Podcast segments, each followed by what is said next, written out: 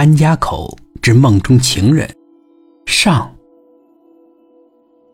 上世纪九八年、九九年的时候，我在北京西二环外建部一家施工企业杂志上班。杂志社呢不管午饭，每天中午都得自己想办法解决。中午一下班，我就会到建设部附近的一个川味饭店去吃饭。那个时候啊，物价还不高，一笼包子两元五角，一碗担担面一元五角，吃的人大汗淋漓，肚子老饱，心满意足的，感觉整个世界都很阳光，都很幸福。吃完饭呢，我不想马上回单位去面对那几张令人生厌的脸。于是啊，我就爱多走几步路，到甘家口的地球村书店去看书。那个时候呢，我对纯文学很感兴趣。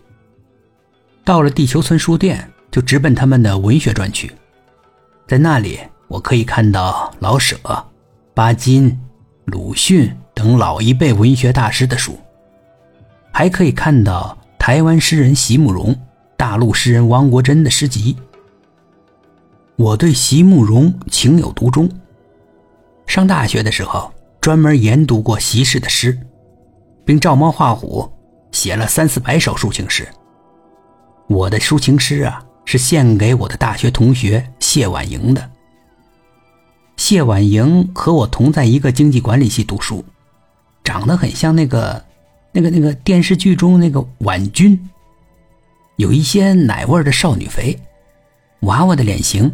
白皙的面孔，大大的眼睛，长长的玲珑剔透的睫毛，乌黑发亮的短发。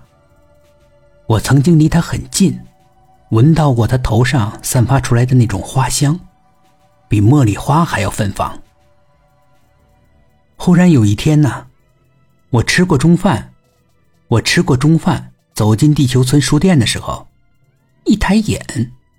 就看到在文学专区前面，站着一个亭亭玉立的女孩子，穿着一身黑色的连衣裙，露出白皙的小腿，和如玉一般的纤脚。我的心不由怦然一动，他们太像了，会不会是我的大学同学，我的梦中情人谢婉莹呢？我压抑着自己狂跳的心，慢慢的踱步过去。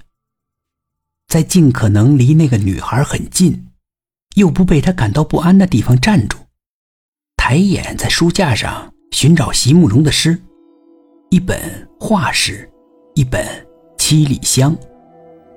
我只找到了画诗，而七里香正握在那个女孩的手中。我偷眼看那个女孩子，白皙的面孔，大大的眼睛，长长的玲珑剔透的睫毛。乌黑发亮的短发，和我梦中情人谢婉莹长得非常像，但我可以肯定，不是谢婉莹。我捧着画师在那里读，一直感觉到身边那个女孩子的存在。